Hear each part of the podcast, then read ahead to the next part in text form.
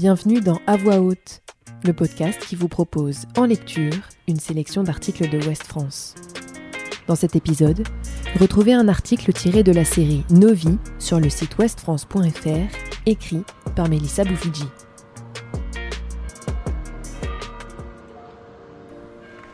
Leur mariage prévu fin mai 2020 avait nécessité un an de préparation. Mais comme de nombreux mariés, Marion et son fiancé avaient dû se résoudre à repousser les festivités à l'automne à cause du Covid-19. Face à la seconde vague et au reconfinement, ils ont dû à nouveau tout annuler à deux jours de l'événement. Quand Emmanuel Macron prend la parole depuis l'Élysée le 28 octobre 2020, Marion, une entrepreneuse d'une trentaine d'années, sort tout juste de chez l'esthéticienne où on vient de lui préparer les ongles pour son mariage qui doit se tenir dans moins de 72 heures. Elle assiste à l'annonce du nouveau confinement. J'ai décidé qu'il fallait retrouver, à partir de vendredi, le confinement qui a stoppé le virus. J'étais dans le déni total et j'avais déjà tellement pleuré en sept mois tout a été millimétré pour coller avec euh, les règles sanitaires dues à l'épidémie de Covid-19. Des tables de 10 avaient été louées pour y mettre 6 personnes en respectant les règles de distanciation sociale. On s'est assuré qu'aucun invité n'avait été cas contact récemment. Du gel hydroalcoolique dans les tons verts pour s'accorder au thème végétal du mariage avait même été commandé. Des tonnes de masques assortis avaient été cousus par ma mère, enfin. Une semaine plus tôt, à l'annonce du couvre-feu, Marion et son fiancé étaient même allés se renseigner auprès du commissariat. Leur mariage pouvait bien se tenir. Pourtant, face au discours du président mercredi soir, il a bien fallu se résigner et tout annuler une seconde fois, car le couple devait initialement se marier fin mai.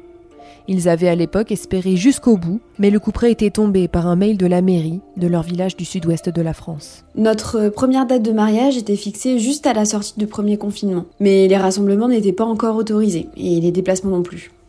Marion avait alors vu un an de préparation tomber à l'eau sans rien pouvoir y faire. Mariage civil et religieux étaient organisés le même week-end, 200 invités étaient attendus, le lieu de réception loué, spectaculaire, au pied des montagnes. Les prestataires avaient été très compréhensifs, c'était dur pour tout le monde. Notre DJ nous a même dit si vous voulez reporter, vous nous donnez vos dates et si vous voulez annuler, on vous rembourse votre acompte. Le traiteur, pareil. Sauf pour le lieu, le poste de dépense le plus important. Ils nous ont dit en gros, nous, on vous mettait juste un lieu à disposition. C'est vous qui annulez, donc euh, vous nous devez la somme. Comme Marion et son fiancé annulent à trois semaines de la date, le lieu réclame 50% du montant de la location, soit plusieurs milliers d'euros.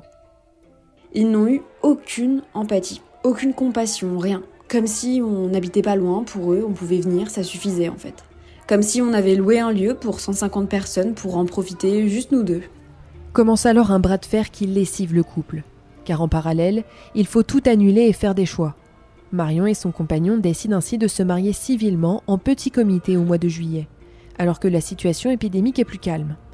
Mais pour ce couple très croyant, la cérémonie à l'église est non négociable. Ils veulent tout repousser à l'automne et tentent d'ouvrir le dialogue avec leur prestataire principal. On était catastrophés, on dormait plus. Ils ont fini par nous proposer d'autres dates, mais en plein milieu de la semaine. 80% de nos invités viennent de loin, on ne peut pas se marier un mercredi. Alors, on a fait appel à un conciliateur de justice et ils ont peut-être pris un peu peur parce qu'ils ont commencé à nous proposer des dates le week-end. Au mois de juillet, une date se libère en septembre.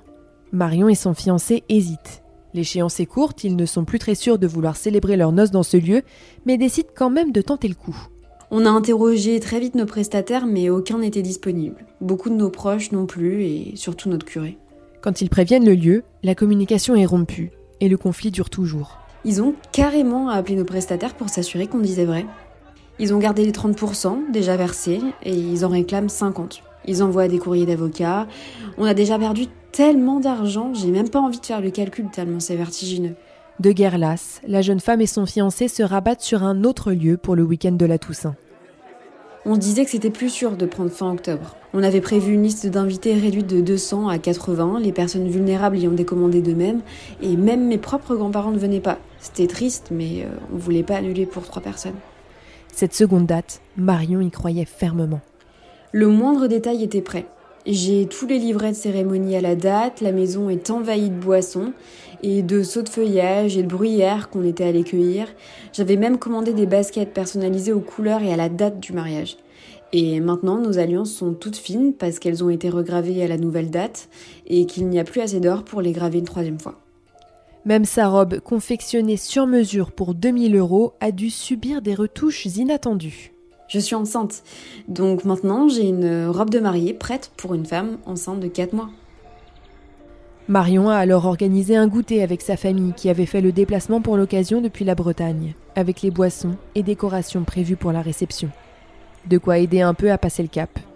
Avec ses proches qui sont désormais rentrés se confiner, Marion se retrouve au milieu des objets qui lui rappellent cruellement le rendez-vous manqué. Tout ça, c'est du gâchis. C'était mon grand projet et j'ai l'impression qu'on nous a enlevé tout le plaisir d'organiser notre mariage. Ce mariage frustrant et tout plein de concessions n'aura pas lieu. Il y a une forme de soulagement, en fait. On était devenus les mariés Covid et peut-être qu'on aura le droit à un mariage normal. J'ai envie d'être dans l'espérance qu'un jour ce sera derrière nous et qu'on en parlera en rigolant. Alors maintenant, lorsque l'on demande à Marion si elle compterait organiser un mariage, la réponse est claire. Hors de question de reposer une date sans y voir plus clair. On va se concentrer sur notre projet de famille et ne pas y penser avant l'été 2021 et encore on n'en sait rien.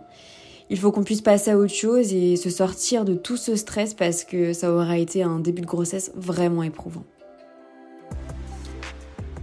Si vous avez aimé ce podcast, retrouvez nos autres articles sur westfrance.fr.